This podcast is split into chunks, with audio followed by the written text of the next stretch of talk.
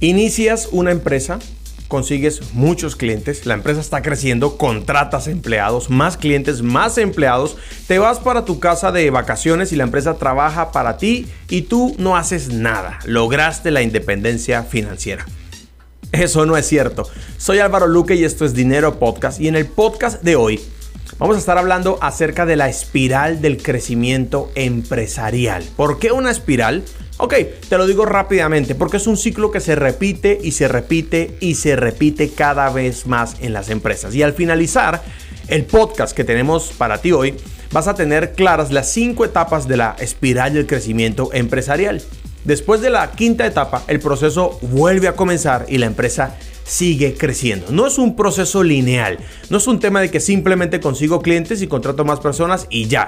Realmente las empresas no son organizaciones, las empresas son organismos vivos. Y hoy en Dinero Podcast te voy a contar cuáles son esas etapas y cómo tú puedes hacer crecer tu empresa. Dinero Podcast con Álvaro Luque. Muy bien, comencemos a hablar acerca eh, de este proceso de las empresas, lo que llamamos la espiral del crecimiento empresarial. No sé si este concepto está en alguno de esos libros de negocios. Es como yo lo veo, como lo he aplicado en mis empresas y es la forma en la que hemos conseguido resultados. Si me has estado siguiendo en las redes sociales sabrás que le prometí a mi audiencia que iba a documentar el proceso de creación de una nueva empresa. Te lo quiero resumir, rápidamente. Sí lo estamos documentando y próximamente sacaremos algunos episodios al respecto. Pero mientras eso ocurre, quiero contarte que hace aproximadamente un mes y, algunas semanas, quien era un amigo mío y ahora es mi socio, me contactó porque había un cliente corporativo que quería que le enseñáramos a, hacer lo que nosotros estamos haciendo hoy en, en, otras de nuestras empresas. Yo no soy muy amigo de los clientes corporativos, me gusta más atender emprendedores que están en pleno crecimiento, pero está bien. Le dije a Juan Camilo que sí, tuvimos una reunión con el cliente, le presentamos una propuesta, ¿verdad? A una propuesta con un valor significativo. El cliente dijo que sí y acordamos con Juan Camilo que de ahí podrían hacer una muy buena empresa. Eso fue hace un mes y un par de semanas. Le prestamos nuestros servicios al cliente y los resultados fueron fantásticos. Básicamente, este cliente es uno de los desarrolladores inmobiliarios más grandes del país, de mi país, de Colombia, y le ayudamos a generar, ¿verdad?, más de 15 ventas de inmuebles en solamente dos días. Eso representa, en términos sencillos, dos meses y medio de ventas para ellos logrados en dos días. Al momento en el que estoy grabando este podcast, seguimos con esa estrategia, aún no termina y creemos que podríamos finalizar con más de 20 ventas de inmuebles que superan los 100 mil dólares y eso nos tiene muy contentos. Hecho este resultado y habiendo probado que nuestro producto funciona, entonces decidimos iniciar la empresa. Fíjate, primero hicimos un mínimo viable, vendimos, ¿verdad? Eh, conseguimos un primer cliente invirtiendo cero pesos en esta nueva empresa y del dinero de las utilidades de ese primer cliente es que ponemos ese dinero sobre la mesa para hacer crecer o, nacer esta nueva empresa. Para este momento ya esa empresa tiene pues los dos socios que somos Juan Camilo y yo y hoy, hoy, hoy recientemente acabo de contratar tres personas para trabajar en esa empresa. Entonces, en un mes y medio nacimos una empresa y lo que esperamos es que aproximadamente en seis meses ya haya un equipo de trabajo consolidado para esta nueva organización. En ese proceso se vive la espiral del crecimiento de una empresa y es justamente lo que quiero contarte el día de hoy. La primera parte de la espiral del crecimiento de una empresa, yo lo llamo la etapa de proyección o el momento de proyección. La empresa apenas está naciendo y todo lo que tienes es un proyecto. Simplemente visualizas lo que se va a lograr y trabajas con lo que tienes. Y eso es fundamental porque la mayoría de emprendedores no arrancan empresas porque no tengo tal cosa. O hay otros que las inician, pero van y se endeudan sobremanera para para encontrar algo que, les hace falta para esta empresa, ¿verdad? Para encontrar algo que, necesitan para esta empresa. En la etapa de proyección trabajamos con lo que tenemos. En esta historia corta que te conté, que hay muchos más detalles de por medio, pues ah, trabajamos con lo que teníamos. ¿Qué teníamos? Un poco de tiempo disponible, una metodología que usábamos en otras, en otras áreas del, mercadeo y ah, algunos contactos. Juan Camilo pues hizo el ejercicio, contactó un posible cliente, el cliente confió en nosotros, se requiere eh, ser una persona muy seria, para que confíen en ti desde cero. Yo entiendo que eso no es fácil, es sencillo. Si fuera fácil, pues todo el mundo lo haría. Pero esa es la etapa de proyección. Luego, ¿qué viene? La etapa de optimización. La empresa comienza a hacer algunas ventas y tienes que cuidar el presupuesto. Algo que le enseñé a unos empresarios cristianos justamente hace un par de días. Les dije, mira, el negocio de Jesús por dónde se fue a pique por el de las finanzas. Judas, el Iscariote, el de las finanzas, fue el que lo traicionó.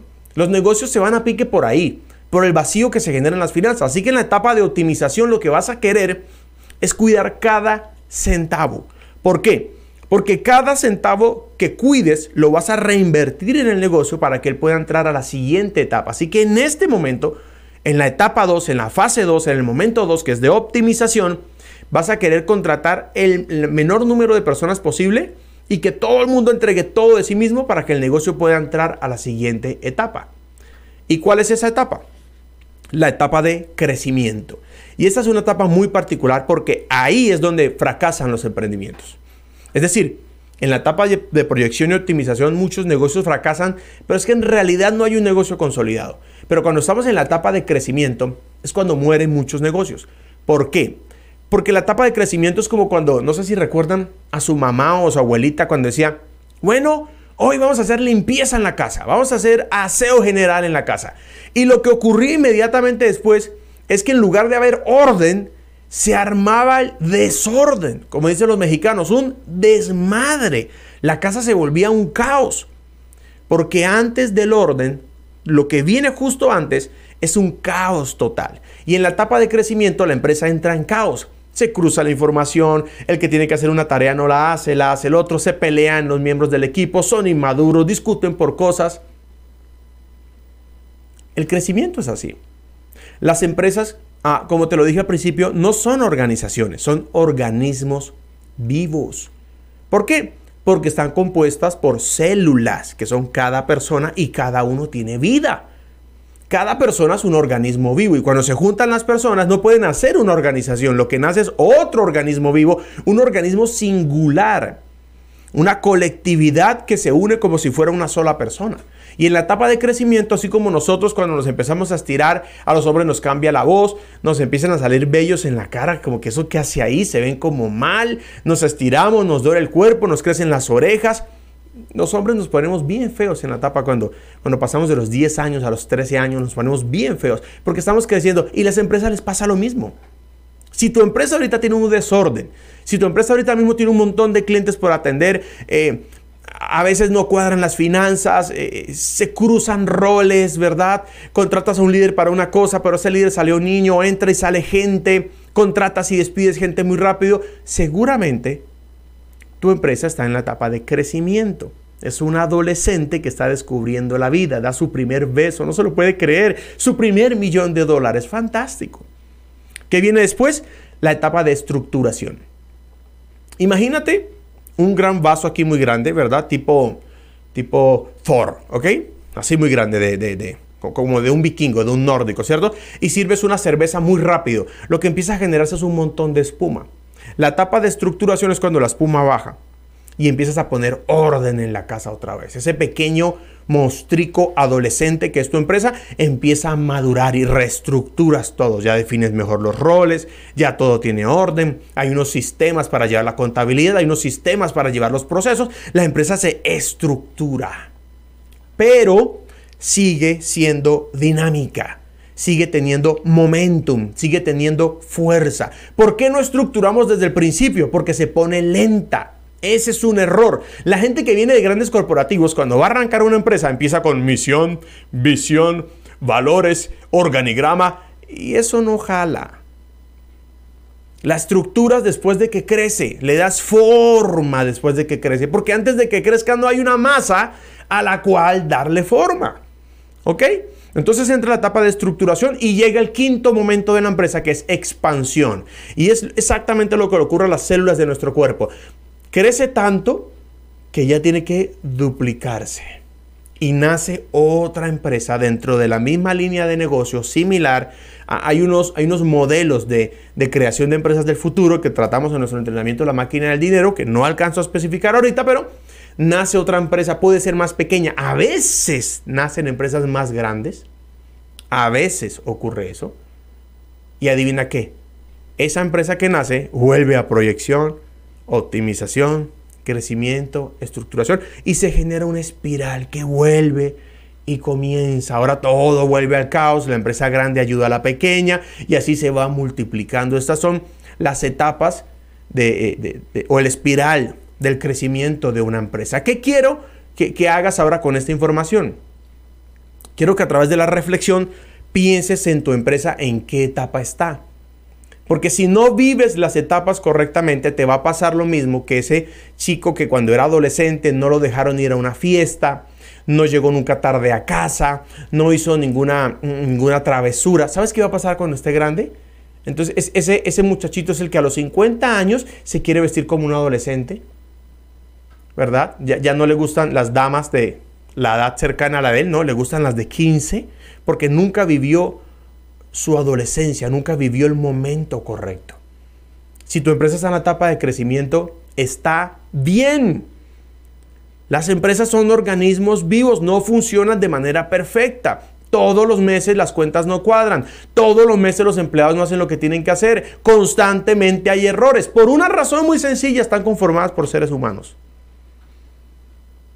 Si tu empresa no vive ciertos momentos de tensión, no va a crecer. ¿Ok? Entonces, te repito las etapas que hemos visto hoy. Proyección, optimización, crecimiento, estructuración y expansión.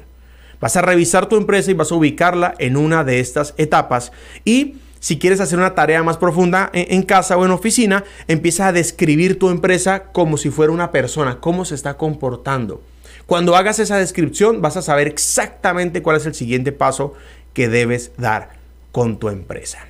Esto es Dinero Podcast. Yo soy Álvaro Luque y todos los miércoles estamos para aquí para darles un contenido valioso, sin rellenos y sin demoras, porque si eres como yo, odias cuando te dilatan las cosas y al final no te dicen nada. Bueno, aquí preferimos cortico y muy sustancioso. Creo que logramos reducir nuestros podcasts. Estábamos en 25 minutos, los llevamos hasta 14 minutos. No sé cuántos minutos llevamos hoy, pero lo que sí sé es que en el transcurso de tu casa a tu empresa o a tu trabajo ya has recibido una muy buena información y un muy buen contenido. Si quieres, síguenos en nuestras redes sociales, en Instagram, en TikTok, en Facebook y en YouTube. Si estás viendo esto en YouTube y no solamente lo estás oyendo, pues dale suscribir a este canal y si estás en una red social, déjanos un comentario, queremos conocerte. Soy Álvaro Luque con todo el equipo de Luke Academy y esto es Dinero Podcast. Chao, chao.